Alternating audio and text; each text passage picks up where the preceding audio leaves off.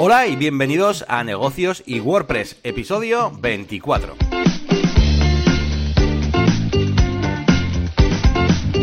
Bienvenidos a Negocios y WordPress. Hoy estamos a 27 de septiembre eh, en este podcast que realizamos, pues eh, de momento, cada dos jueves y que publicamos los viernes, así que estarás escuchándolo en viernes seguramente. Y nada, aquí estamos eh, pues los dos protagonistas de siempre de este podcast. Yo soy Yanni García, que bueno, pues para el que no me conozca, pues comencé como diseñador gráfico, después estuve trabajando bastante tiempo con Elías también como diseñador y haciendo algunas páginas web. Y bueno, pues ahora me he aumentado un poquito mis eh, capacidades, eh, dedicándome un poquito también pues al tema del branding y del marketing digital. Y trabajo también en una, en una agencia, además de tener pues mi, mi propio proyecto de marca personal, que es la máquina de branding. Y, y, nada, pues un poquito la presentación de, de, quién soy. Y bueno, al otro lado tengo a Elías, que, mm, que bueno, eh, como os digo, hemos estado trabajando juntos eh, mucho tiempo en un desarrollo de páginas web. Y bueno, ahora sobre todo se dedica, además de ser experto en, en Google, también se dedica al tema de, de, de las bodas, es DJ de bodas. Y, y, bueno, nos comenta aquí cada semana pues también qué, avances va teniendo, sobre todo en el tema del, de la captación de leads y del marketing. Y bueno, ¿qué tal? ¿Qué tal Elías? ¿Qué tal esta semana? Muy buenas, Yannick. Pues la verdad es que liado precisamente con esa faceta de DJ de eventos y bodas y el resto un poco abandonado, pero bueno, es que estamos en temporada alta y además en la semana que viene tengo Expo Bodas, la feria de bodas de, de aquí de Bilbao, de Vizcaya y te voy a contar muchas cosas hoy. Pues nada, vamos a comenzar como siempre, hacemos un bloque, bueno, iba a decir un pequeño bloque, pero no es pequeño normalmente, que es un bloque de, de novedades que solemos dividir, pues un poquito hablamos primero de novedades, pues bueno, pues eh, casi anecdóticas, algunas noticias, un poquito externas y luego ya iremos entrando en profundidad con temas un poquito más profesionales. Así que, bueno, eh, lo primero que os vamos a contar esta semana es algo relacionado con, con este podcast, una anécdota, ¿no, Elías? Sí. Eh, relacionada con el episodio anterior. A ver, cuenta, cuenta qué ha pasado. Bueno, nada, que los que nos sigan habitualmente ya se habrán dado cuenta que el anterior episodio lo publicamos varios días después de cuando tocaba. Y es que eh, el viernes, cuando me puse a editar, pues me di cuenta de que el audio que me habías mandado era mi propia voz. En lugar de haber grabado tu micrófono, habías grabado lo que te llegaba, es decir, mi voz. Así que tuvimos que hacer ahí una pequeña triquiñuela, volviste a grabar tu parte. Y quería contarlo porque me luego, pues al escucharlo, me lo he escuchado y se nota un poquito, ¿no? Está bastante bien, bastante logrado y mucha gente ni se habrá dado cuenta. Pero bueno, para el que note algo raro, que sepa que es que la liamos, la liamos y ha habido que arreglarlo. Pero bueno, no pasa nada. Sí, la lié, la lié bastante. Ahora, ahora ya, pues, eh, lo que hacemos, bueno, lo que deberíamos haber hecho desde el principio, pero bueno, yo ahora estoy más atento a cuando comenzamos a grabar, pues, a ver que estoy grabando mi voz. Seguramente me pasó, yo creo, porque eh, estuve grabando algún, algún tutorial, alguna cosa, capturando de, del Camtasia y tal, y tenía puesto eh, otro audio, lo que sea. Y, y nada, pues nada, ya lo tengo ahí configurado, así que bueno, para el que haya visto y que esto qué raro que, que esta frase no coincide o algo así, pues bueno, pues ya sabéis que, es por eso. Y nada, pues eh, comenzamos, eh, ya os digo, con las noticias un poquito pues más externas a lo que es el mundo de los negocios en WordPress eh, y quizás pues hablando un poquito de una cosa que, que bueno, que nos va a involucrar un poquito a los dos, aunque es más de la parte de Elías, de la faceta de DJ, y es bueno, esto, este evento que tenemos aquí en el BEC, en, en Bilbao, que es Expo Bodas, donde va a participar Elías.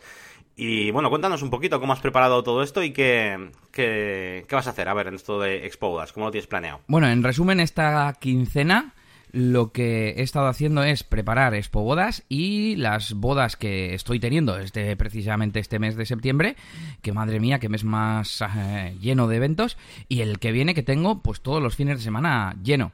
Pero bueno, principalmente Expo Bodas, pues he diseñado un folleto que he mandado a imprimir para tener en el stand, he pedido 5.000 unidades, he recopilado vídeos de bodas, eh, esos vídeos que regalo a las parejas, pues las he recopilado en una carpeta para mm, tenerlos en el ordenador allí mismo en el stand y poder enseñar a las parejas que vengan, a ser posible, un vídeo del restaurante en el que se van a casar, que yo pienso que eso va a aumentar muchísimo la efectividad, ¿no? Porque ya me ha pasado con algún cliente que dice, jo, es que me mandaste, bueno, me ha pasado con uno, es que me mandaste justo un vídeo de un, re... yo mando uno, pues uno que sea reciente o que sea chulo y tal, eh, sobre todo que tenga permiso de los novios para poder enseñarlo, y, me dijeron, es que me enseñaste uno justo del restaurante en el que voy a ir yo y me imaginé ya la boda y tal, ¿no? Y me pareció que era un gancho comercial buenísimo. Y, dije, bueno, pues en Expo Bodas lo voy a llevar. Así que... Oye, pues perfecto. Eso es como cuando nos preguntan acerca de una página web y, y es un médico lo que sea y casualidad tenemos algún, algo en el portafolio sobre médicos, pues eso es que es perfecto porque, claro, haces ahí un match con el cliente muy bueno. Sí, me has hecho pensar en un tema de especialización que he reflexionado últimamente, pero bueno, para, para otro día. Eh, ¿Qué más? He preparado, hemos comprado ciento y pico botellas de agua a las que les hemos quitado la etiqueta y hemos también diseñado e imprimido unas etiquetas pues corporativas con nuestro, bueno, con mi logo y demás. Y en teoría son para dar a las parejas que se sienten a pedir presupuesto, a consultar dudas y que se interesen pues un poco más en serio, no, no simplemente que cojan el, folleto y ahí de pie te pregunten un par de tonterías, sino los que de verdad se vea que van en serio, por así decir. Y nada, pensamos que, agua fresquita que vamos a tener allí pues en una nevera apartada, eh, pues les va a venir muy bien porque, bueno, el, andar caminando por el pabellón y demás, sobre todo si hace calor, pues les va a venir muy bien el agua y además pues un poco de imagen de marca, ¿no? de de publicidad. un poquito, un poquito de branding, ¿eh? intentando a, a que la gente asocie pues eso, una situación de satisfacción ahí con el agua a, tu marca. Así que muy bien. Y además, pues bueno, te diferencias un poco del resto en, eso. Así que perfecto. Sí, sí. También he estado preparando una calculadora porque pues las personas que me van a estar ayudando pues no van a saber manejar, digamos, el programa que utilizo para los presupuestos. Bueno, el Airtable eh, pues es un poco complejo, aunque es fácil de utilizar, lo que es la estructura de datos y todo eso, pues es un poco complejo.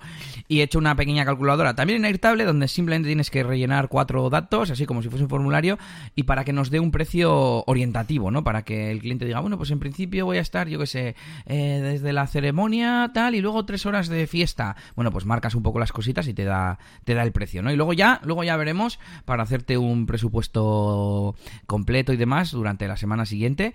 Y si me, si me contratas, te hago un regalo, que es un. Bueno, no lo voy a decir, no iba a decirlo, bueno, no puedo decirlo, es secreto.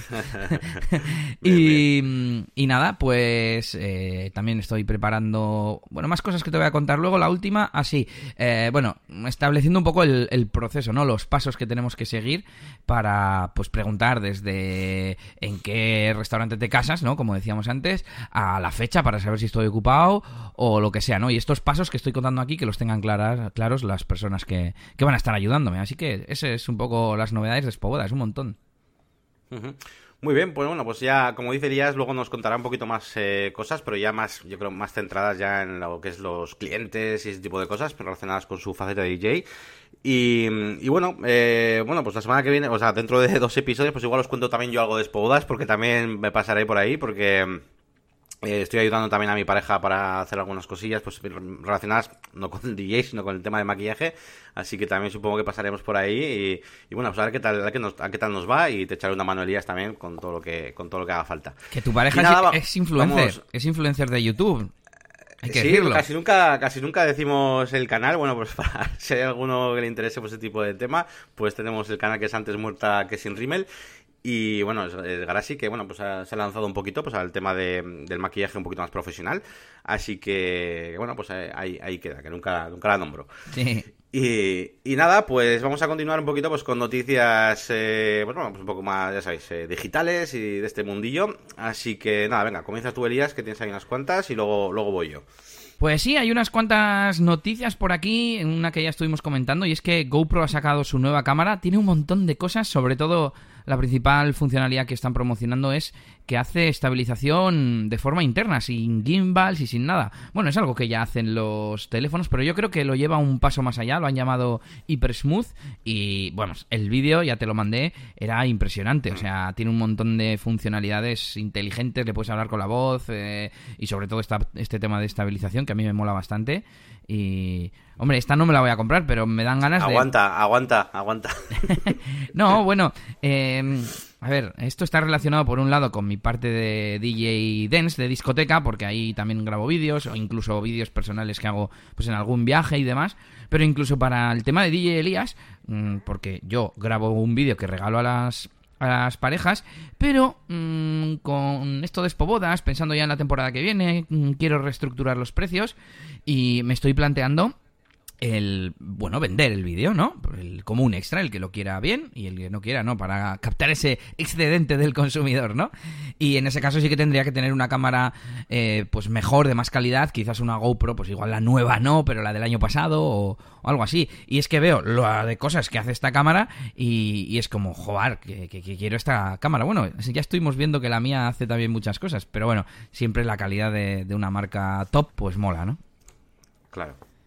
Y te cuento más cosas. Resulta que el otro día me llegó un email de la Caixa y me promocionaban eh, algo que llamaban CaixaBank Now, ¿no? Como diciendo, a partir de ahora lo puedes hacer todo en el móvil. Y es como, joder, es que, es que hoy en día ya hace mogollón de tiempo que utilizo ING desde el móvil. Y bueno, pues busqué en la Play Store CaixaBank Now y no me, no me salía. Pues bueno, voy a buscar CaixaBank a ver si me sale, me acaba saliendo. Investigando un poco, parece que simplemente es como una marca, pero que en realidad la aplicación sigue llamándose CaixaBank y es la aplicación de, de la Caixa, ¿no? Me la descargué, la probé y bueno, una de las cosas que me había llamado la atención es que traía un asistente virtual, un chat, un chatbot o como lo quieras llamar. Y lo estuve probando y simplemente poniéndole hola, pues luego me contestaba me contestaba un mensaje varias veces. Me dice, "Muy bien, estaré aquí siempre que necesites." Y me lo puso una, dos, tres, cuatro, cinco en la captura de pantalla que hice cinco veces. Ah, por cierto, se llama pues, se llama Neo. en Twitter es un poco pesado, ¿no? Sí, eso es.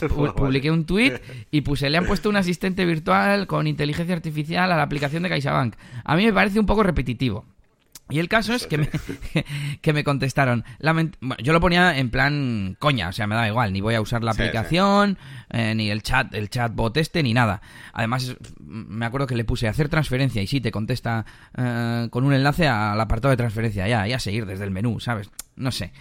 Y, me contestaron, lamentamos la situación, Elías, trasladamos tu consulta a pues un, usuario de Twitter que es como el de atención al cliente para que puedan reportarlo. Vale, yo dije, pues muy bien, me parece muy bien que lo reportéis. Pero me mencionaron, me, esa cuenta me mencionó con un tweet y me puso, buenos días Elías, ¿nos podrías ampliar tu consulta por mensaje privado? Y fue como, pues si no, yo no te he consultado nada. Y les puse, no sabéis usar Twitter. Y les puse el enlace al primer tweet simplemente como para decir, oye, ¿qué es esto? Por, por esto me estáis hablando. Y al de unos días, eh, de hecho, al día siguiente me dijeron, buenos días, Elías, ¿nos podrías ampliar tu consulta por DM para poder gestionar el caso? Gracias, otra vez. Y les, igual, usan, igual usan el bot también para contestar a la gente en Twitter. Eh, probablemente. Y les puse, y dale, que no tengo ninguna consulta, simplemente vuestro chatbot funciona mal y tenéis que arreglarlo. Y no me escribáis más.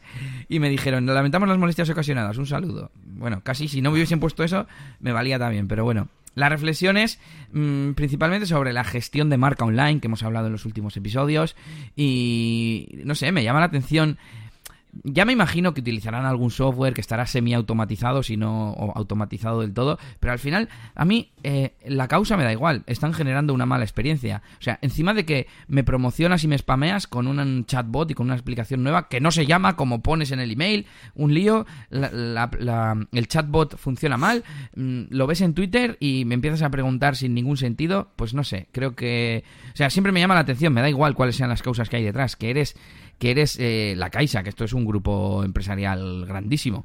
O sea, bueno, pues eso era un poco lo que quería traer al podcast. No sé qué opinas. Sí, no, a ver, al final todo ese tipo de cosas evidentemente son generan mala imagen, mala experiencia y, y, bueno, pues si, es que, si no tienen pulida su, su, su metodología, pues al final pues es que pues, ¿qué vas a decir? Pues sí, pues tienen que hacerlo, tienen que hacerlo bien, tienen que hacer más pruebas, pues como siempre, etcétera. Pero bueno, deberían, deberían, a mí, la parte que más me choca de todas formas es la de después, ¿no? O sea, la primera parte, pues que tenga un error el bot ese, pues vale. Sí, bueno. Pero, pero lo de después es como, a ver, o sea... Sí, yo estaba criticando la gestión, de la gestión de marca o la gestión de comunidad en Twitter, ¿eh? sin más. Y fíjate, choca un montón con he estado hablando esta tarde con el soporte de Google Home de Google Home bueno estaba hablando en inglés porque he estado probando una funcionalidad más o menos nueva que se llama rutinas, que es una especie de... son automatizaciones al fin y al cabo. Puedes hacer que en base a un comando o incluso programarlo para una hora se ejecuten varias acciones a la vez. Eh, por ejemplo, la típica es buenos días y te dice el tiempo, las noticias y te pone música, por ejemplo, ¿no? Pero puedes personalizar tú las que quieras. Yo he hecho una que es eh, vamos a cocinar y me dice mm, va a estar rico, rico y con fundamento. y, me pone música, lo he hecho de, prueba, ¿no? La cosa es que no me funcionaba y les he consultado por el chat y, macho, parecía que estaba hablando con, una, con un amigo, o sea, eh, me contestaba bien a todo lo que le decía, incluso cuando ya me había resuelto la duda, bueno, que al final no me ha resuelto la duda, simplemente me ha dicho, pues sí, en español funciona, porque esa era la cosa, que yo en español no era capaz de ponerlo, no sé, no lo encontraba y luego sí lo he encontrado. Bueno, total, que, mm, que eso, que incluso después de haber visto que ya me funcionaba, me ha seguido diciendo, bueno, pues comprueba, asegúrate, tal, no sé qué, no sé cuántos. Y me ha parecido una atención, pues muy buena. Igual que cuando hablo con los de ING o no me sale ahora ninguna otra compañía. Y sin embargo, llamas a, yo que sé, a Movistar o esto de CaixaBank y, y nada, fatal. Y, hmm. por cierto, hablando de Google, que cumplen 20 años, machos, y yo me acuerdo cuando cumplieron, no sé si 8 o, 10, y cómo se pasa el tiempo. Eh, eh, compartí en Twitter eh, un vídeo que han hecho en plan, bueno, un, doodle, realmente lo han puesto en la página de inicio y, pues es un vídeo como recorriendo los 20 años como las principales tendencias o consultas del buscador. Os dejamos el enlace para que le echéis un vistazo que está, está chulo. Sí, lo he visto antes, está muy, está muy bonito. Además, las, las son como consultas, ¿no? Le hablan como muy orgánico, ¿no? Muy como, pues como, también, no sé si estará pensado un poquito también en, eso, en que la gente pues ya vaya eh, metidos en la cabeza que puedes preguntarle, que si por voz y todo eso, pero bueno, sí son como preguntas muy, muy orgánicas, está, está bien. Pues sí, estoy viendo, voy a ver el vídeo ahora, mientras tú vas contando el tema siguiente. Sí, a ver, bueno, pues yo nada, esta semana en cuanto a noticias así un poquito externas, pues eh, ya sabéis que a mí me mola mucho todo el tema esto de la realidad virtual y tal. Así que nada, traigo tres o cuatro noticias relacionadas con la realidad virtual, pues un poquito para los que sean aficionados. Y nada, comenzamos un poquito pues con Daydream, que es la plataforma de, de Google para realidad virtual. Eh, ya sabéis que, bueno, pues eh, van, siguen haciendo avances, sobre todo pues se están abriendo al, a otras marcas y demás. Y bueno, pues al final pues tenemos ya novedades en cuanto a hardware. Tenemos el Lenovo Mirage Solo, que es, nada, es una especie de, de, mm, visor para realidad virtual, pero que ya va sin cables y sin nada. Y, nada, es una cosa que también están haciendo otras, otras marcas, como eh, el HTC Vive y demás. Están intentando ver ya cómo es la forma de quitar los cables y demás.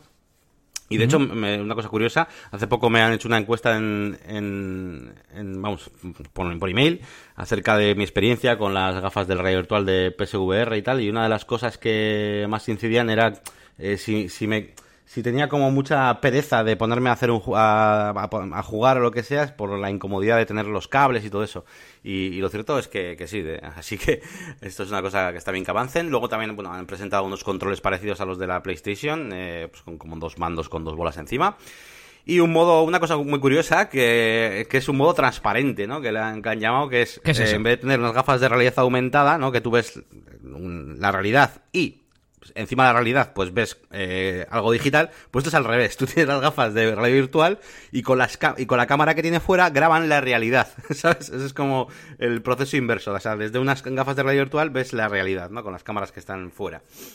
Y, ¿Te ves a ti mismo, pues, eh, entonces?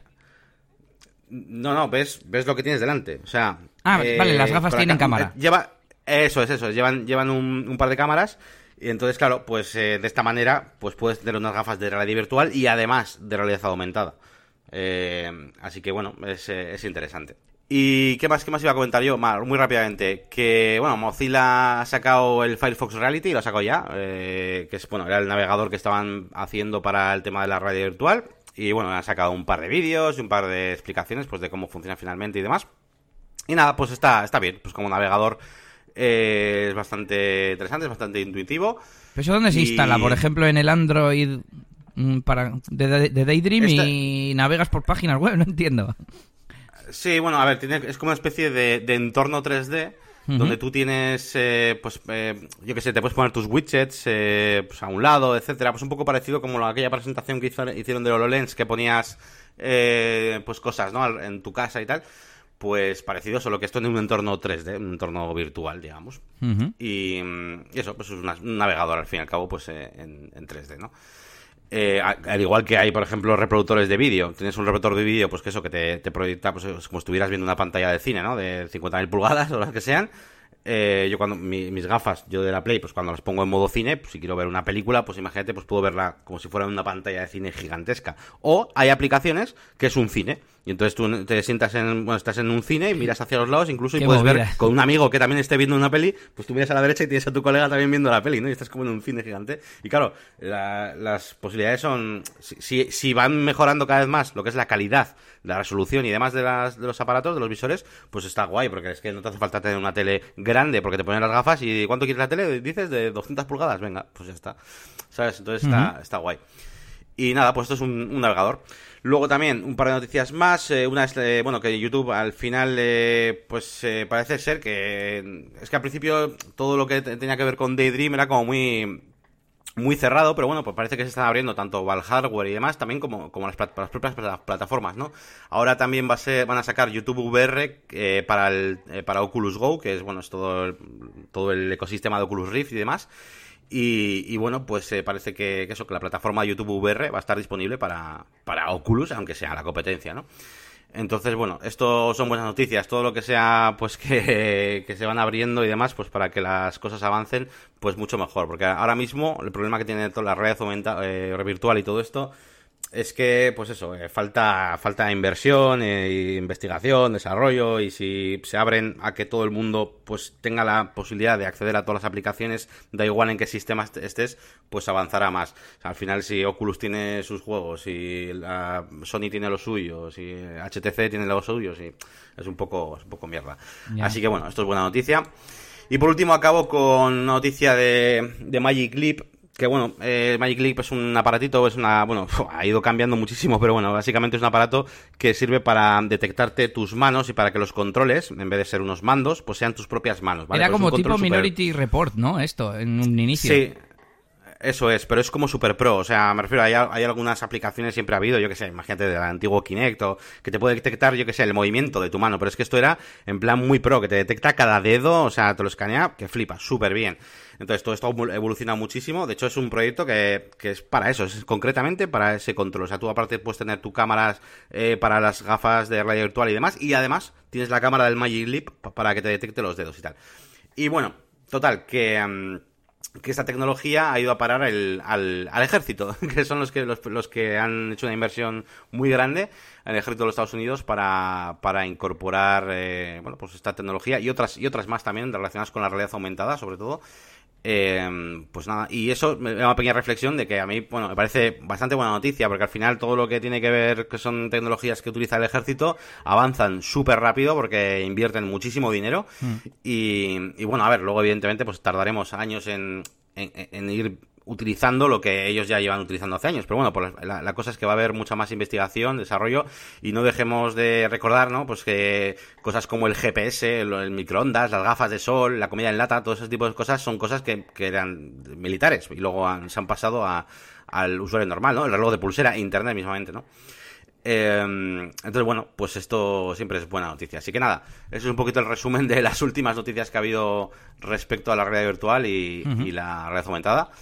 Y, nada, me callo ya para hablar un poco de cosas más, más serias, ¿no? Vamos a pasar a cosas actuales. Y en este caso te voy a recomendar dos eh, podcasts, dos episodios, mejor dicho, de dos podcasts. Uno es de Kernel, eh, que lo hace Alex Barredo, que también hace el podcast de Mixio, en el que colabora con, creo que los de Sataka y los del Android Libre, si no me equivoco.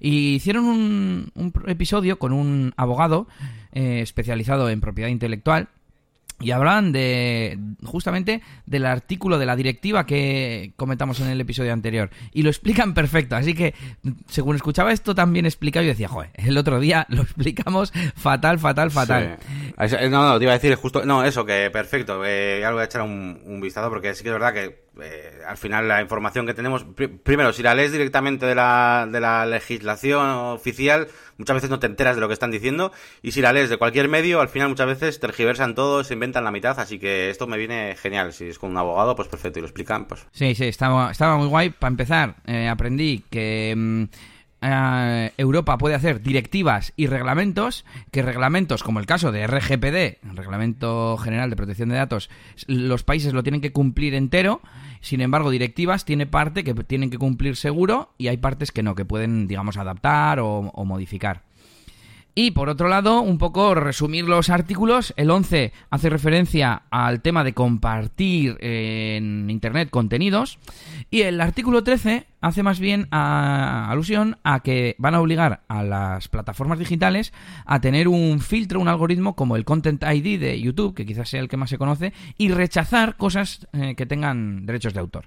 Pero bueno, lo mejor es que escuchéis el episodio de Kernel, que ahí es donde lo van a escuchar mejor. De hecho, me están dando ganas de volverlo a escuchar porque no tengo las ideas muy claras aún así. Sí, sí, no, pues muy, muy interesante. Sí, tengo ganas de saber eso del último que has dicho, del último apartado, porque eh, va a haber cosas que yo por lo menos, o sea, Twitter, por ejemplo, el 90% de Twitter es, es contenido que, que, el, que el filtro ese lo va a quitar. O sea, Twitter, otras redes sociales no sé, pero Twitter en concreto es todo Vamos. Sí, sí, sí. Eh, Imágenes, enlaces, etcétera, sí.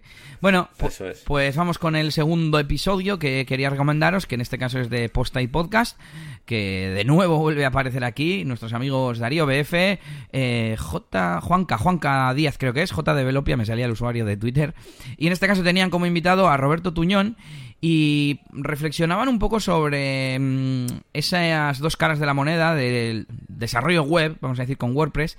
El episodio se llama Diseñas o plantillas, como diciendo, pues, eh, confrontando un poco las dos enfoques en cuanto a, por un lado, diseñar a medida una plantilla o comprar una plantilla, implementar, personalizarla un poco y tal, ¿no? Entonces, bueno, defendían un poco las dos partes, como que las dos son legítimas y que depende al final del proyecto, del cliente, del presupuesto, etcétera. Aunque bueno, eh, tengo que decir que barrían para casa un poquito y decían que al final la medida es lo mejor. Y bueno, estoy de acuerdo, así en general. No obstante, en cualquier caso, el, episodio es interesante para que lo escuchéis y os lo dejamos en las notas del programa. ¿Tú qué opinas, Yannick?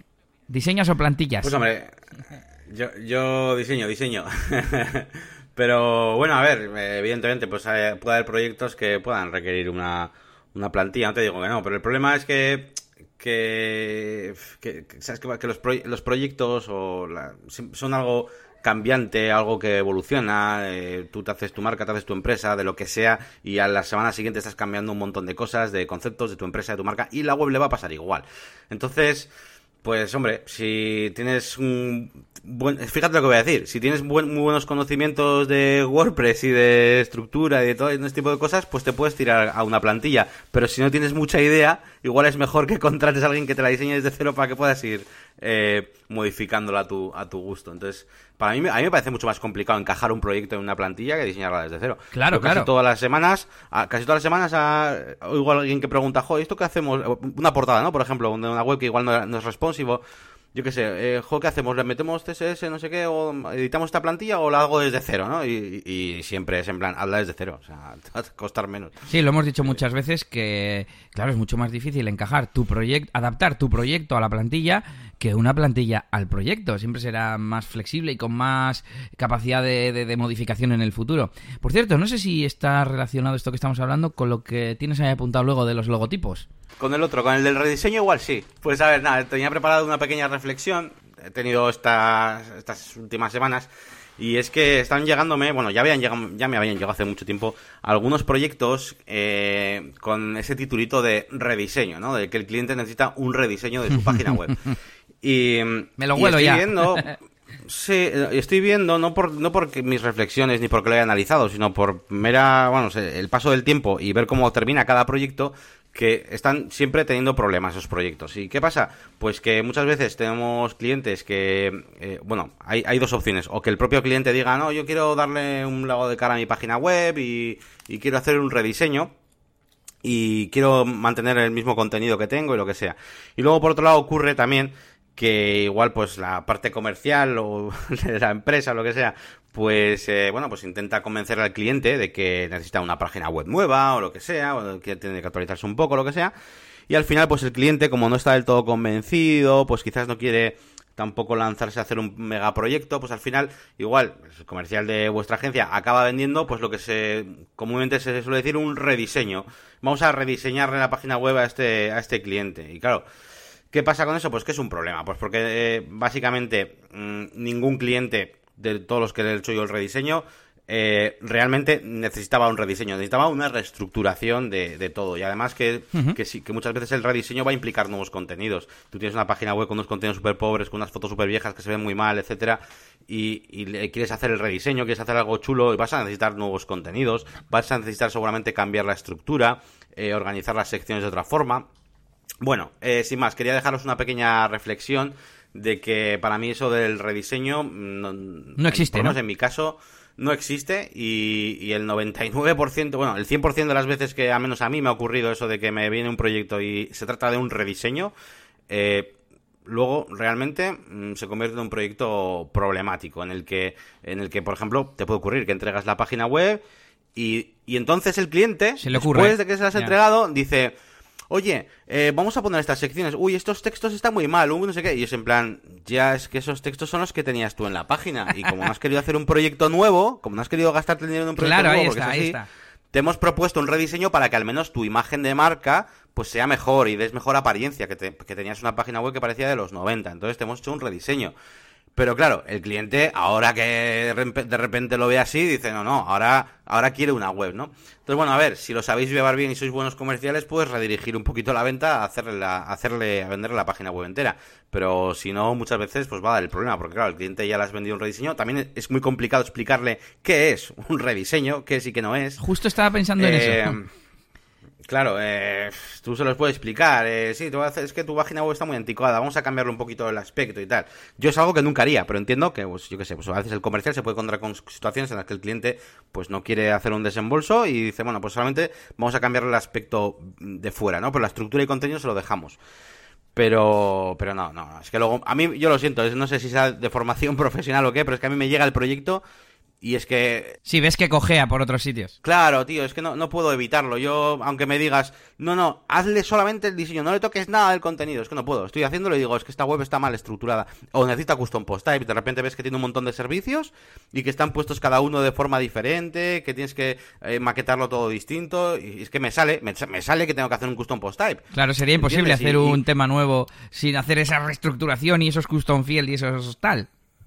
Claro, y ya te a hacer el custom post type. Después del custom post type, ¿qué tienes que hacer? Maquetarle cómo se ve la single, maquetarle cómo se ve el archive, eh, hacerle la portada otra vez para que saque la lista de servicios. Y al final, ¿qué estás haciendo? Una página web nueva. Claro, es que te iba a decir, te iba a decir mi opinión. Que es que, por un lado, quizás el problema es la palabra rediseño. Porque, claro, ya sabemos que los clientes normalmente solo tienen conciencia de la parte que se ve. Claro, y eso sí es el, entre comillas, diseño.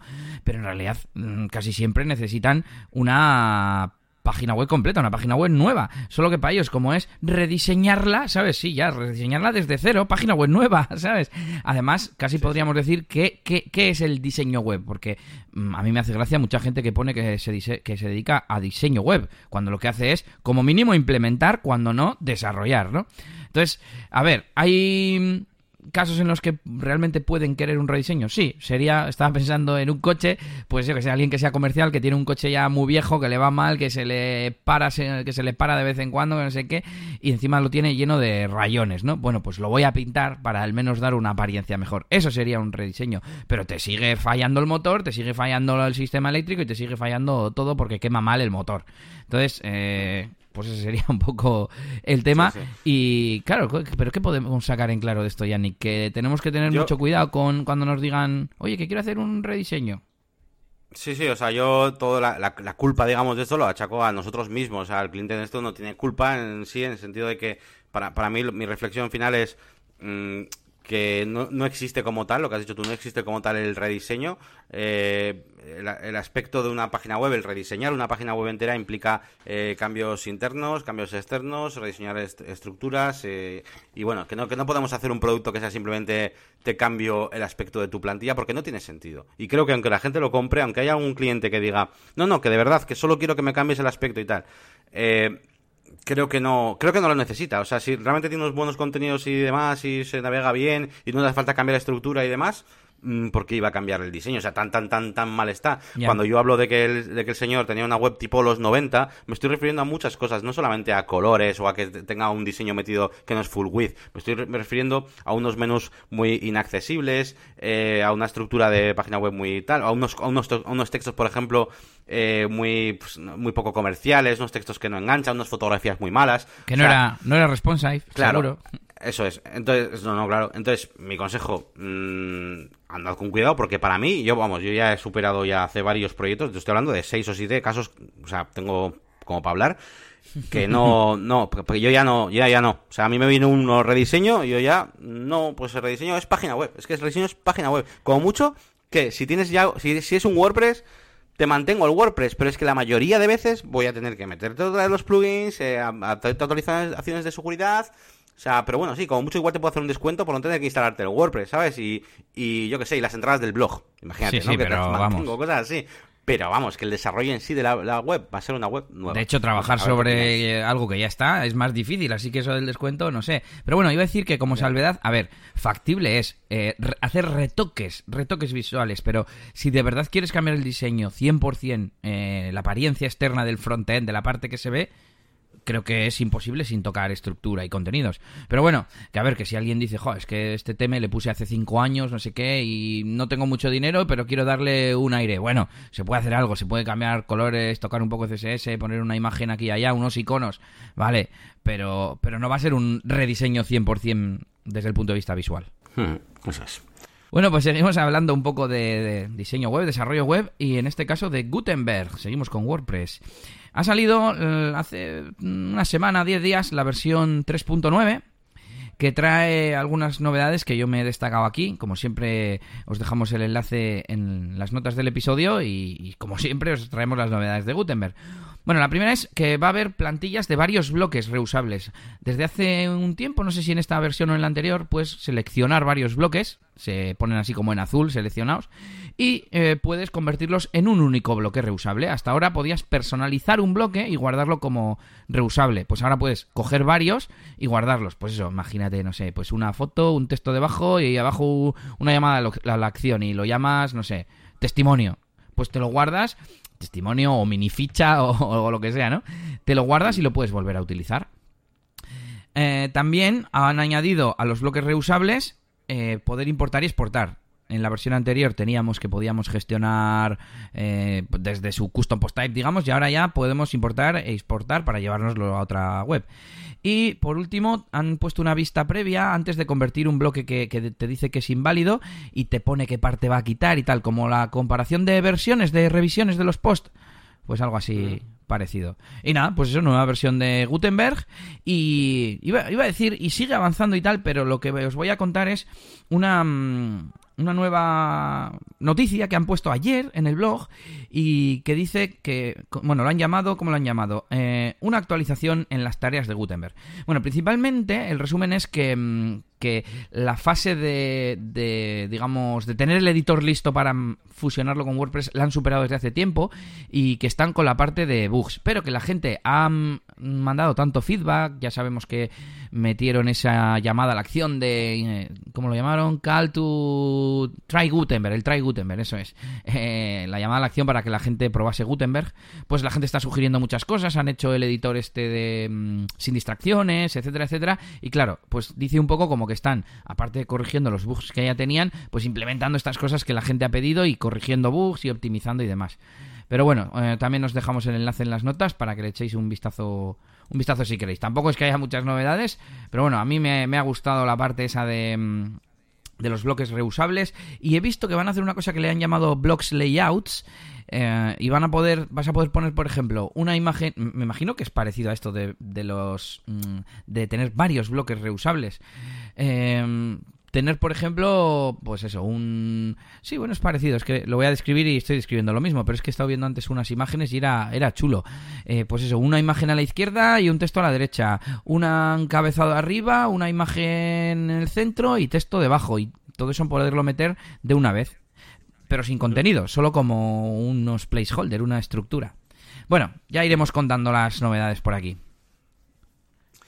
Muy bien, bueno, pues nada, pues vamos ya al bloque final, ¿no? Estamos ya en el bloque final de las novedades, eh, donde contamos un poquito pues cosas más profesionales, ¿no? Directamente que nos atañen. Yo ya he contado una pequeña reflexión del trabajo. Y ahora pues voy con, con otro par también de cositas que me han pasado pues estos, estos días. Eh, una es muy rápida, es simplemente un error que tenía en la página web, no se estaba visualizando bien en algún dispositivo de, bueno, en concreto uno del trabajo y otro de casa de uno también de los miembros del trabajo. Y simplemente, pues no sé, eh, simplemente pues porque sepáis, una web tenía arriba un menú, ¿no? Y debajo, pues eh, yo qué sé, tienes una zona con tu logotipo, una portada, imagínate. Bueno, pues simplemente eh, parecía como que la web estaba como, o sea, el menú se estaba como solapando encima del contenido. O sea, que como si el contenido estuviera hacia arriba. Yo qué sé, como si tuviera un margen menos 10 el contenido, para que me entendáis. No sé si alguien me entiende esto. Vale, menos 10 o, menos bastante más. Y nada, y me estaba volviendo loco, volviendo loco, volviendo loco. Y he encontrado una pista, y es que en esos dos equipos eh, hay una configuración en Windows que está puesto que cambiar el tamaño de texto y las aplicaciones y otros elementos está puesto como al 125% o 150%. No sé si conocéis que hay, pues en Windows te deja cambiar pues el tamaño de pues eso, de, cómo ves las cosas sin cambiar la resolución de la pantalla. Es una especie de zoom eh, que afecta solamente pues eso, al tamaño de texto, aplicaciones y demás. Como el que tienen los eh, navegadores, pero para todo el sistema operativo, ¿no? Eso es, eso es. Yo, claro, yo me estaba volviendo loco porque fíjate que yo, yo, pensaba en el navegador, pero es que el navegador lo veía a 100%. Pero claro. el sistema operativo es el que estaba ahí fallando. Que seguramente habrá alguna forma de arreglarlo, pero bueno, pues yo que sé, igual si alguna vez os pasa algo de eso, que decís, joder, pues ¿por qué en este ordenador? ¿Qué diferencia puede ver este ordenador con otros que si, lo estoy viendo en todos igual? Bueno, pues... ¿En qué página es? Un ojo al tema del zoom. En, la, en, la, nuestra, en la de Setting for Marketing. Y, y fíjate, en el ordenador que te digo yo, pues el menú tapaba, no se, no se llegaba a ver el, la palabra, o sea, el logotipo de sea, imagínate, o sea, tapaba, estaba como metido por debajo. Y, y sin más, ha pasado eso, seguramente pueda tener que ver también porque yo a, ese, a esa caja, ese dip de, de Elementor, le he dicho que tenga un el tamaño de ajustate a la pantalla para que ocupe esa portada de la página de inicio que ocupe lo que ocupe una pantalla normal. Entonces creo que puede tener con algo, algo que ver con eso. Quizás si le hubiera dado una altura fijo, igual no hubiera pasado. Eh, pero bueno, que sin más, una pequeña anecdotilla. Bueno, igual tamaño, no sé, iba a decir que igual tamaños relativos en lugar de fijos o así se arreglaría, no sé. Hmm. No sé, tengo que, tengo que investigarlo un poquillo, pero bueno, me he quedado más o menos tranquilo en el sentido de, bueno, es una cosa rara, ¿sabes? Pero bueno. Y qué más, qué más, qué más. Bueno, eh, tenía ya también una pequeña reflexión. Bueno, ya os he dicho antes la del rediseño y tenía, la segunda reflexión que tenía, bueno, es que he estado con un cliente también y me he visto que diciendo una frase que hace años jamás me hubiera pensado que le hubiera dicho yo. Que y estaba hablando con el cliente y le he dicho que el logotipo que no importa. Oye, que no, no, te preocupes por el logotipo, ya lo harás más tarde, si eso da igual, el logotipo es lo de menos. Y yo, vamos, yo del mundo diseñil, del mundo de, de marcas y todo esto de branding, pues eh, es como raro que diga esto, pero es que a veces llegan clientes que, que tienen tan, tan poco eh, organizado y estructurado sus ideas y su página web. Este en concreto quería haceros una página web acerca de, eh, bueno, pues eh, iba a hacer una especie de coaching y tal. Yane, ¿cómo se llama tu proyecto? ¿La máquina de qué? del branding, del branding. una especie de, de coaching, de, pero coaching de físico, de ejercicio físico y tal. Y, y claro, eh, joder, el logotipo, claro, el logotipo ahí que... Preguntas tipo, y no vale con un texto sin más y tal, ¿no? Que cualquiera de nosotros hubiéramos dicho, a ver, tío, bueno, yo se lo expliqué muy bien, todo lo que incluye la creación de un logotipo, las ideas, brainstorming y tal, etcétera, el proceso anterior que tiene que haber de, de naming, mirando bien pues qué significan varios idiomas, bueno, un montón de cosas que explico siempre a la gente y que, y que quedan muy, muy convencidos y por lo menos se, se dan cuenta de la importancia que tiene el, logotipo. Pero es que en este caso le, tuve que dar, entre comillas, la razón en el sentido de, bueno, mira, eh, mm, el logotipo dentro de tu marca, de lo que es tu marca, el logotipo, entre comillas, es lo de menos. Céntrate en tus productos, tus servicios, qué valores tienes, tal, porque tenía muchas, muchas dudas acerca de, todas las cosas que era, que era su marca.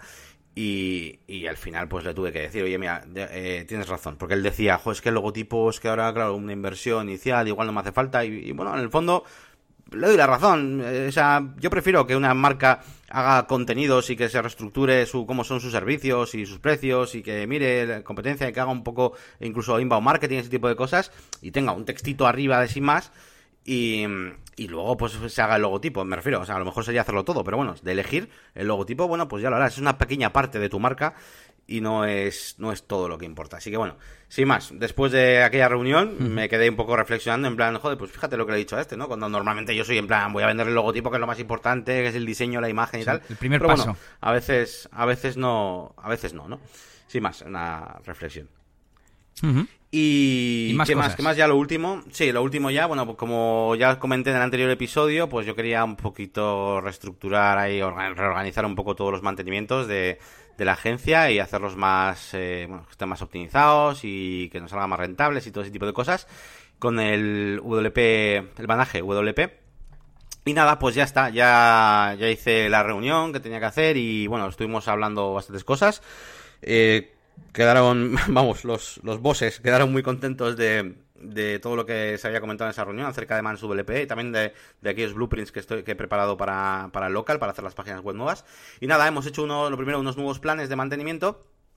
Eh, que bueno que son muy muy interesantes porque mm, incluyen realmente lo que es un mantenimiento de páginas web que van a ser las páginas web muchísimo más seguras incluyen muchas más cosas de, de optimización y de, de, seguridad y demás que además eh, muchas de ellas te las ofrecen los planes de ManageWP y, he dejado a un lado la parte de las, de las horas de desarrollo, eh, algo que estaba mezclado antes con el mantenimiento y ahora pues no está, no está mezclado.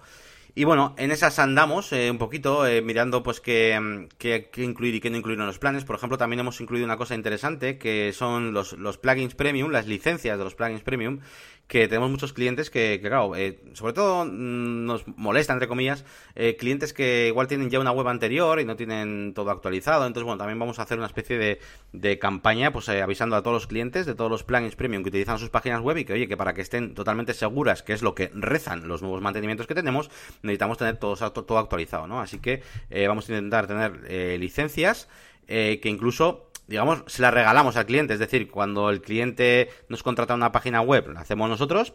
Eh, pues bueno, pues la licencia de WPML, la licencia de Elementor Pro, la licencia de, bueno, pues este tipo de cosas sí. va incluida dentro de los paquetes de mantenimiento porque además nosotros compramos la licencia eh, multisitio, ¿vale? Eh, hay algunos plugins que no, hay algunos plugins que sí que es verdad que tienen licencia por usuario y tal, son los menos, pero la mayoría son licencias que pueden estar lifetime, ¿no? Eh, para toda la vida y pues vamos a incluir también. Y la única duda que nos queda, o estamos ahí sobre todo ahí debatiendo mucho, es que claro, en estos tres paquetes de mantenimiento hemos incluido eh, el tema del dominio y del hosting del servidor. Uh -huh. ¿Qué pasa? Que tenemos diferentes como niveles de dominio y hosting, pues sobre todo en, en función del, del yeah. de la transferencia, etcétera. Entonces, ¿qué pasa? Que a mí ya esto ya no me empieza a gustar porque eh, igual hay un cliente que tiene muchísima, muchísima transferencia, lo que sea, pero realmente solo requiere el plan básico de mantenimiento y ya le estoy obligando a irse al del medio. Entonces no me parece lo más correcto, aunque también puedo darle la vuelta en mi cabeza y decir, joder, si tienes tanta transferencia y tantas visitas y tanto tal, será que tu web es más importante, por lo, tal, por tanto sí necesitas el plan del medio del mantenimiento, ¿sabes? Entonces, estamos ahí un poquito todavía terminando de definir estos, estos planes de mantenimiento. Pero, pero bueno, yo ya, ya estoy bastante contento porque los, de momento hemos metido todos en el básico, por así decirlo, y ya tengo todas las webs controladas con el Manage WP. He tenido algún problemita, tengo que decirlo, por si alguien por ahí lo está probando. He tenido algún problemita con el WordFence eh, porque estaba bloqueando la IP Anda. de Manage WP y también lo estaba bloqueando, mi, mi, mi hosting también la estaba bloqueando. Eh, con lo cual, si no os conecta, o por lo que sea veis que no, no es que no, de, hecho, de hecho no me dejaba ni agregar el sitio. Eh, y era porque, porque me estaba bloqueando la IP. Y bueno, pues en esas, sin más, avances en el tema de los mantenimientos que os conté y, y nada, hasta bien, ahí bien, bien. ya os contaré más si, si, si, avanzo más. Pues te cuento yo también novedades de Die Elías, que como hemos dicho antes, eh, quedaban unas cuantas, ya he contado lo de Spobodas, y nos vamos un poco con lo que hemos hecho en estas dos semanas. Y digo hemos porque he tenido tres eventos en estos 15 días y dos de ellos han sido contigo. Ya anunciamos que, que ibas a estar ayudándome. Y vamos, nos vamos a hacer con el mercado de Bilbao de las bodas para el año que viene. ¿eh? ¿Qué, ¿Qué tal, Yanni? ¿Qué tal esa toma de contacto de esas dos bodas? Pues muy bien, la verdad que me ha parecido un. Vamos, me ha parecido un trabajo bastante. Eh, bueno, no sé cómo. Curioso. No sé cómo, eh... cómo... Sí, bueno, más, que, más, curioso. A ver, yo, yo, yo, esperaba que quizás eh, iba a ser como todo más, eh, no sé cómo decirte, más, más marcado muchas veces por el cliente y demás, y que a veces igual se podía volver un poco eh, pues rollo, que supongo que a veces ocurrirá. Pero bueno, por lo menos en las que he estado yo, pues me ha gustado toda esa parte de, bueno, pues ahora cómo, cómo enfocamos, ¿no? Cómo enfocamos para poder darle la vuelta a la fiesta y que se anime más, ¿no? Intentar ir buscando siempre, ir mirando, fijándote en la gente, ese tipo de cosas, ¿no? Y me ha gustado, me ha gustado mucho esa parte de que, que bueno, que mucha gente no se, la, se dará cuenta, ¿no? Y se piensa que tienes ahí tu lista de canciones y vas y la pones, ¿no? Pero, pero es mucho más divertido y satisfactorio que eso, que es, que es ir moldeando, ¿no? La, las emociones de la gente, pues con, con las canciones que vas poniendo y con las animaciones y con todo. Así que no, bueno, me ha gustado mucho lo que es el trabajo en sí. Y bueno, a nivel técnico, eh, bueno, pues me he visto totalmente capaz, yo creo que perfecto. Sí que es verdad que hay cosas que tengo que practicar y todavía me han dado vergüenza, como el tema de las animaciones y coger el micro y tal.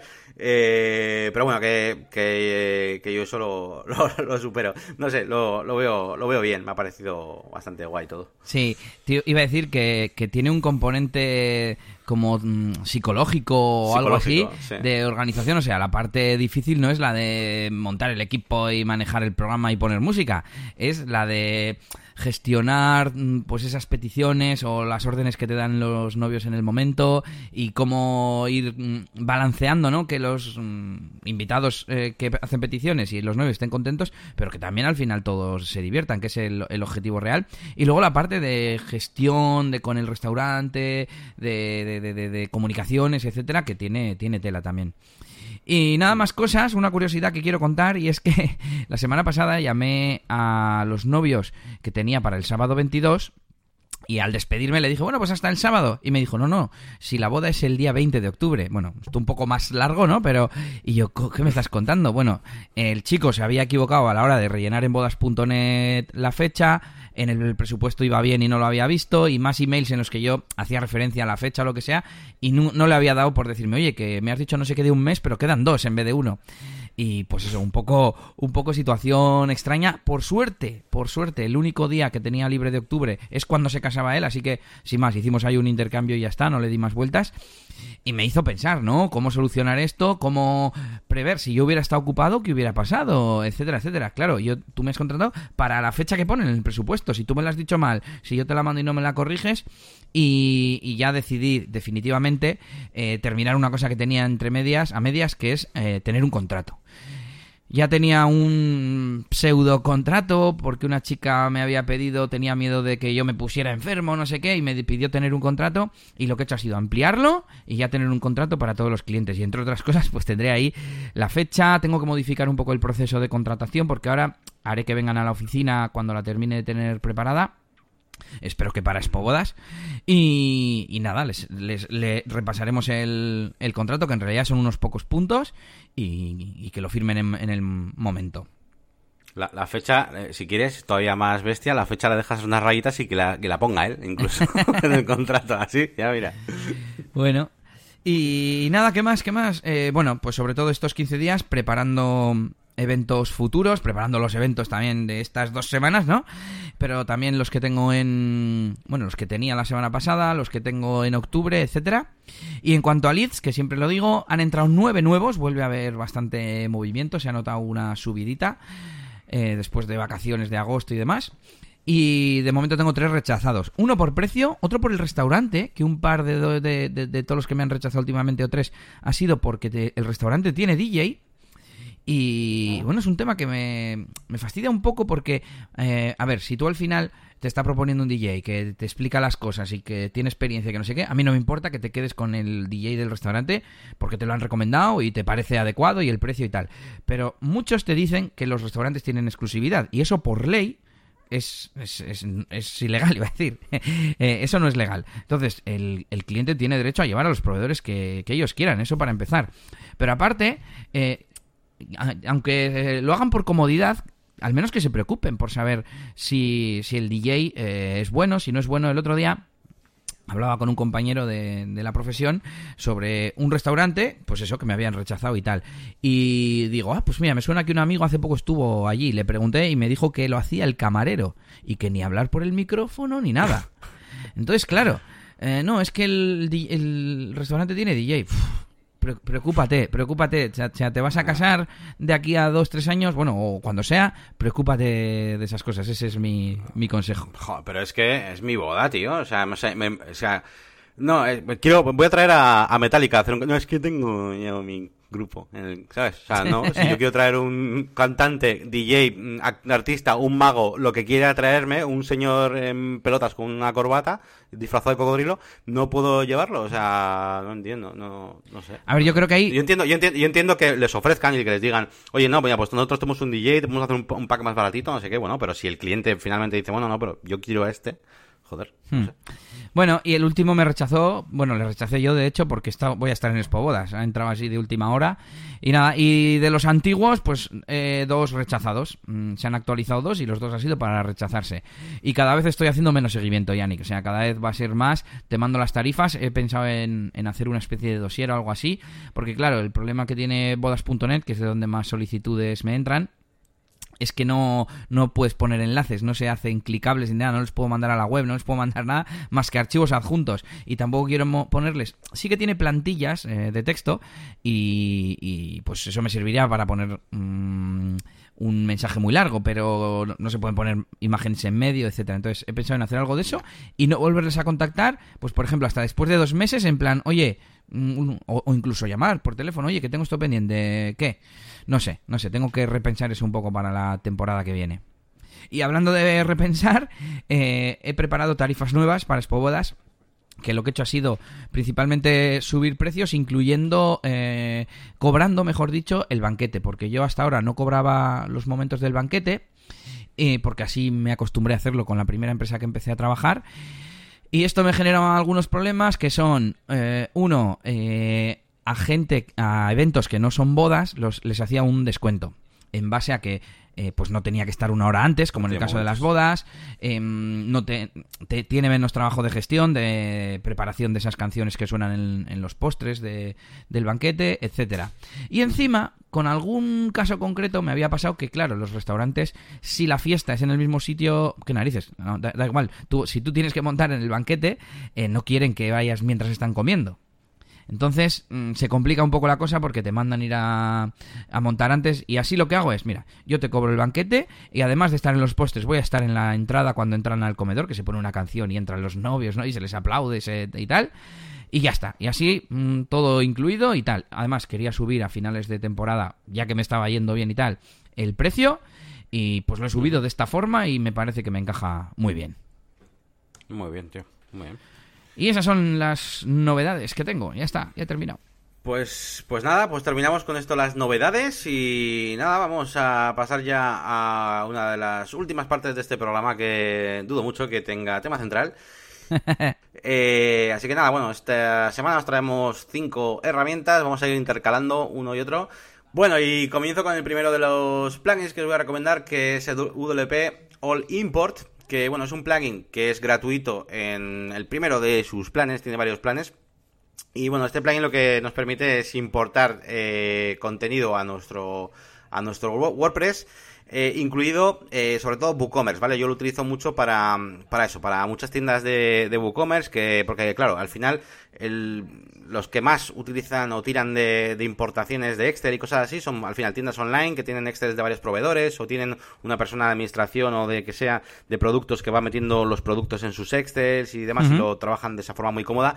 Y entonces este programita lo que te permite es crear una especie de plantilla eh, donde tú asignas cada campo a cada bueno pues a, cada campo del, de WooCommerce o de una entrada, de un post, un custom post type, lo que tú quieras y nada, y puedes importar, eh, pues eso, desde un archivo Excel eh, que tú quieras, ¿no? Porque al final configuras tú ese modelo de plantilla. Y además es muy interesante porque es un plugin que es compatible con, por ejemplo, las variaciones eh, de WooCommerce, que no, no, no, no hay muchos que, que, te permitan esto, ¿vale? Eh, o por ejemplo, pues crear atributos, bueno, puedes hacer un montón de cosas, importar las imágenes, eh, bueno, de todo. Eh, eso sí, vigilad el tema de, bueno, pues de la, de la versión que necesitáis porque está como muy dividido, ¿no? ¿no? No, es solamente el normal y el pro. Hay uno, si lo quieres para WooCommerce, si lo quieres para WooCommerce y también la pro. Y bueno, echando un vistazo a la web antes de comprar. Pero bueno, os merece la pena, ¿eh? Porque, a ver, me refiero si es un proyecto profesional, claro, y estáis cobrando al cliente y demás, pues yo creo que es un plugin que funciona muy bien muy chulo. Así que eso, ese es. Yo no estoy en ese mundillo, pero bueno. Vamos con un plugin menos potente y más chorri chorri, que es, eh, bueno, el, en el episodio anterior pusiste WordPress con la P minúscula y dije, mmm, esto tiene que haber un plugin que lo corrija. y así es. Hay uno que si lo has escrito mal, en minúscula, la V minúscula, la P minúscula, te lo pone bien. Con la W y la P en mayúsculas. Lo he instalado en, nuestro, en nuestra página web, en negocioswp.es. Y, y, nada, pues ya está. Solo, solo hace eso, pero para los que amamos WordPress, pues no es poco. Así que ahí queda. está muy bien, está muy bien. Eh, mañana, mañana lo, lo, voy a contaros del curro, este plugin. Vale, eh, bueno, el siguiente que eh, bueno, el siguiente tiene que ver con el WP All Import y es que eh, precisamente pues gestionando una de estas páginas web en las que hago importaciones a un cliente y tal, pues además me había pedido que a ver si podía tener pues diferentes precios para diferentes tipos de clientes, ¿no? Y en plan, no, no dos o tres eh, roles y ya está, sino se quiere ir creando, pues casi casi, igual se crea hasta roles por cada, por cada cliente de su página web. Como en PrestaShop, ¿no? Sí, más, más o menos eso es. es eh, lo que pasa es que ellos tienen es una página web más enfocada como a proveedores, más que a cliente final, y quieren eso, tener pues muchos tipos de precio, pero claro, incluido las variaciones, todo el rollo. Pero es que encima, claro, ese mismo cliente es el que quiere importarlo. Entonces quiere utilizar sus hojas de Excel para importar todos esos precios basados en roles. Pero da la casualidad de que este plugin, que es de los dos primeros que, me salieron en la investigación que hice, eh, permite y es compatible con el plugin que acabo de recomendar antes, de WP All Import. Con lo cual, eh, pues esto, esta combinación eh, me ha salvado el culo esta semana. Eh, uno para importarlo y este para, para eso, para que puedan meter los precios desde, la, desde el Excel, ¿vale? Directamente también los diferentes para los diferentes roles y demás. Claro, evidentemente en su Excel ahora tiene que haber una columna de a qué rol quiere asignar ese precio y demás, pero bueno, eso es, lógico. Joder, te estás haciendo un, pues un, experto de WooCommerce, ¿eh? A este paso con todas las exportaciones y no sé qué, funciones avanzadas, no sé, ya, ya me irás contando. Un día, en plan, un día hacemos un especial de cosas raras que se pueden hacer o algo así. Sí, sí, porque incluso pues, pasar de PrestaShop a WooCommerce, una cosa que me interesa muchísimo porque odio un poco a veces tratar con PrestaShop, porque no lo conozco mucho, ¿eh? no por otra cosa, y siempre intento pues pasar webs. Sí, sí, ya, ya haremos. Muy bien, pues continúo yo con el siguiente plugin que, que no lo veía. Aquí está. Es uno que he utilizado hoy porque un cliente me ha pedido, eh, van a hacer en el mismo servidor, van a hacer alguna aplicación o alguna cosa y necesitan que esté eh, en PHP 7. Y me han dicho, oye, Elías, queremos hacer esto, mm, pero la web la podemos poner en PHP, PHP 7. Y como esa web no la he hecho yo ni nada, pues le he dicho, bueno, pues em, no lo sé, WordPress sí que, sí que soporta PHP 7, pero los plugins que lleva la web o, o si hay una funcionalidad por ahí que yo no tengo en cuenta, igual se rompe y tal. Y digo, espera, voy a, voy a probar un... Tiene que haber algún plugin, there is a plugin for that, eh, para que compruebe la compatibilidad. Pues lo hay. Se llama PHP Compatibility Checker y es de VP Engine. Está, es de estos productos que están orientados al final decirte, oye, eh, ¿quieres mejorar el rendimiento? Ya veo que estás ahí buscando PHP 7, pues vente con nosotros, ¿no? Y nada, pues está muy bien porque te escanea principalmente plugins y temas y te, da como un informe, ¿no?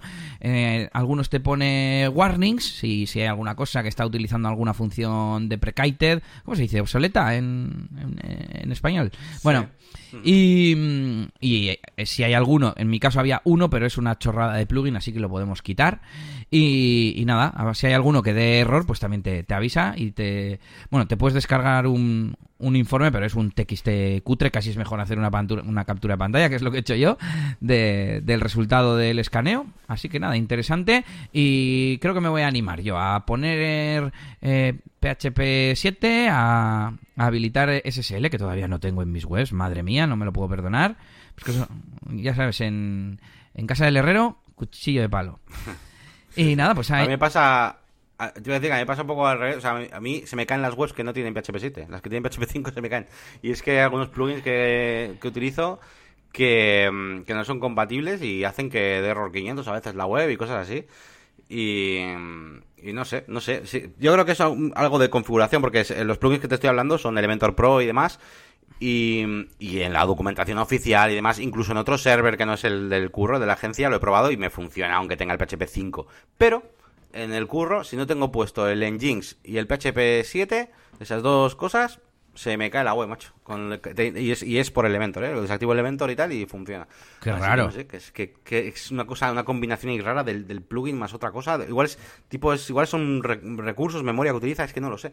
Pero la cosa es que en el curro eh, tengo que poner las PHP 7 eh, todas, o casi todas, vamos, para que funcione.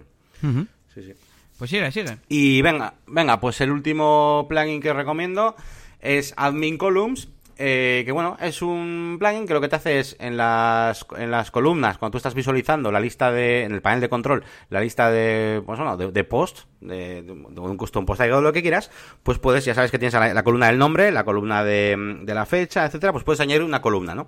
Eh, nueva, pues eh, con la información de un custom post Yo, por ejemplo, la he utilizado esta semana en un proyecto de una página web que tenía productos, productos no de WooCommerce, sino de custom post type, y eh, esos productos tenían un custom field que era eh, archivo, era un archivo, un PDF con una ficha técnica de ese producto, ¿vale? y estaba haciendo una especie de comprobación, migración, bueno, no voy a entrar en rollos, pero, joder, yo quería alguna manera de poder filtrar, de poder ver de forma rápida cuáles tenían archivo y cuáles no. Así que nada, me he puesto este plugin de Admin Columns y así cuando entraba dentro del, listado de los productos, pues nada, una de las columnas era era, era esto, era el, la URL del, del, archivo de la ficha técnica, así que así me ha ido genial y puedo encontrarlo. Eso sí, la pega es que solo la versión premium te permite ordenar por, ah, ese, Por, esa nueva columna, así que bueno, ha sido un poco a ojo, pero bueno, me ha servido. no, había tantos, tantos productos, eran como, yo qué sé, bueno, había 150 productos, pero solo había 50 con ficha y, vamos, se veían muy rápido, ¿no? Sí, te iba a decir que me, suena que este lo hemos utilizado en algunos proyectos, creo que en el de la inmobiliaria que hicimos a medida la primera, etcétera. Y, y sí, está guay, te permite, aquí se ve en la ficha del directorio de plugins, te permite que se vea, por ejemplo, la imagen, que es algo muy típico y muy ah, útil. sí, eso es muy eh, chulo, sí. El, el excerpt, eh, taxonomías, pues ya has dicho custom field, que, custom field entran muchos tipos de, de datos, ¿no? Y nada, pues está, está chulo, está chulo, admin columns. Bueno, pues, pues nada, hasta aquí las herramientas de, este episodio y nada, vamos a seguir con el tema de rendir cuentas, ¿no? Que siempre, pues ya sabéis que eh, pues a veces comentamos cosas que a ver si en el futuro las hacemos o nos proponemos, eh, pues al fin y al cabo, una especie de deberes. Y, bueno, esta semana tenía yo los deberes de avanzar en el tema de la agencia con el de Manage WP y tal. Pero bueno, como lo hemos metido en la sección de novedades, pues yo aquí ya no voy a hablar mucho. Y le dejo a Elías que parece que, ya ha hecho avances en aquel problema que teníamos con, las alineaciones de imágenes en Gutenberg. Sí, simplemente que se ha actualizado y no sé qué han hecho, pero ya funciona bien. Ahora, bueno, sí sé lo que han hecho. Han, puesto margin left 0 y margin right 0. Así, claro, las cosas se centran. Y eso, pues, pues eso, que, mm, que ahora mismo... ¿Lo he dicho bien? Sí, yo creo que sí. Bueno, el caso es que ahora funciona y, antes no se podía... O sea, ya os conté que hice la prueba con instalación limpia, el tema por defecto y Gutenberg y no se podían alinear imágenes al centro, una imagen normal, el bloque de imagen, y ahora ya, ya se puede, madre mía. Así que ahí queda. Bueno, pues, pues nada más. Bueno, yo como mucho, mira, voy a comentaros una cosa que tampoco... Fíjate que la había hasta quitado de las tarjetas, pero bueno, ya que estoy la comento para que no se quede tan cojo esta sección.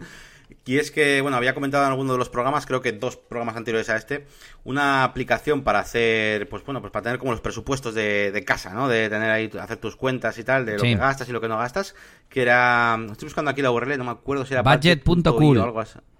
Punto cool, punto cool. Y nada, la he estado probando y me ha parecido, pues, una mierda. Me ha parecido. No, es, que. no sé, no me ha gustado, no me ha gustado la organización, no me ha gustado las cosas que, que se pueden hacer. Me lo esperaba un poco más, como más profundo, más personalizado. No sé, que puedas hacer como más tipos de, de presupuestos. No sé, no sé, no, me ha gustado en general, no me ha gustado. Sigo, sigo buscando algo para, para gestionar los, los gastos. Eh que bueno, al final seguramente acabé en Airtable o en Zenkit, pero bueno. El, eh, otro día en, Así lo hacemos, estuvieron hablando... Eh, ¿qué, día fue? Voy a buscarlo. Pero en uno, o si no es en el último, en el penúltimo hablaron de controlar los gastos. A ver, sí, en el último, en el último. Así controlamos el gasto, volumen 1. Y recomendaban una aplicación que se llama Spendí. Según parece, no te permite hacer muchas cosas en la, en la parte de pago. Bueno, de hecho, creo que no tienen parte gratuita. Ah, bueno, sí, sí, hay una parte gratuita. Pero no te permiten hacer muchas cosas, pero tienen una parte que, sirve para probar, vamos, una parte de trial, no me salía. O es que ya con estas palabras en inglés que tenemos en nuestro mundillo, tío. Y, y nada, pues por si te sirve, se supone, contaba Joan Boluda, que había probado un montón de ellas y que esta es la que mejor le funcionaba. Mmm pero estoy pensando que, tenía una parte principal que era la de conectarse con el banco y tener mm, como todas las cuentas centralizadas y tal. Pero bueno, por si le quieres echar un vistazo. Muy bien. Sí, la verdad que hace tiempo que no, escucho a, Boluda. Y bueno, a ver si, a ver si retomo, retomo un poquillo la, la costumbre. Y nada, pues nada, hasta aquí todo el tema de rendir cuentas que tenemos aquí apuntado. Y bueno, pues con esto vamos a cerrar ya el episodio de hoy. Hemos hablado de negocios, sí, hemos hablado de WordPress mm, también. Bastante. Así que, así que bueno, pues lo vamos a dejar así. Sí que es verdad que según vamos haciendo episodios de este tipo, en el que no nos, no nos entra, no nos cabe ahí un tema central, tendremos que ir buscando nuevos nombres porque se nos van a ir acabando ya los nombres genéricos para, para estos episodios. Pero bueno, eh, espero que os haya gustado. Eh, yo creo que ha estado interesante. Hemos hablado de muchas cosas y sobre todo eso de negocios y WordPress. Este se tiene que llamar mantenimientos y espobodas y ya está. Sí, algo así, sí, ¿por qué, ¿por qué no? Eso es. así que bueno, nada, terminamos. Venga, eh, te dejo a ti, Elías, Elías, que recuerdes un poquito eso, las páginas web, lo que tienen que hacer y votar y like y todo. Vale, pues nada, tenéis que visitar, por supuesto, nuestra página web, negocioswp.es, para dejarnos comentarios en los episodios y si queréis mandarnos alguna consulta privada, pues utilizando la sección de contacto, el formulario que está, lo podéis acceder desde abajo del todo, en el pie de página.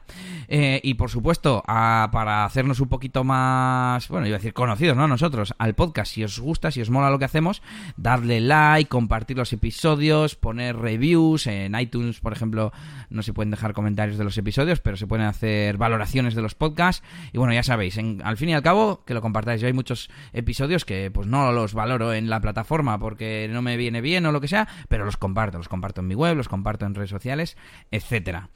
Y creo que no nos falta nada más de recordar, Yannick. No, nada más. Bueno, un último consejo y mira, que como hacíamos Elías y yo cuando poníamos los podcasts de Boluda en el curro, mira, pues otra cosa que podéis hacer, estáis en el trabajo, pues podéis poner el podcast, que a veces pues mejor que la música, pues vais escuchando cosas sobre negocios y WordPress y, y así, eso que os, que os acompaña. Y así, pues también, si tenéis algún otro compañero, pues os va conduciendo también y es una buena manera de, de compartir, es pues ponerlo en el curro mientras trabajáis. Y por supuesto, pueden visitar nuestras páginas web, la máquina del branding.com, eliasgomez.pro y djelias.es. Y nada, os insistimos en que nos mandéis feedback, ya puede ser criticando, eh, haciendo comentarios de alguna cosa que hayamos dicho, dándonos ideas para otros programas, lo que sea, os esperamos en pues nada, hasta el próximo programa. Aur. Hasta luego.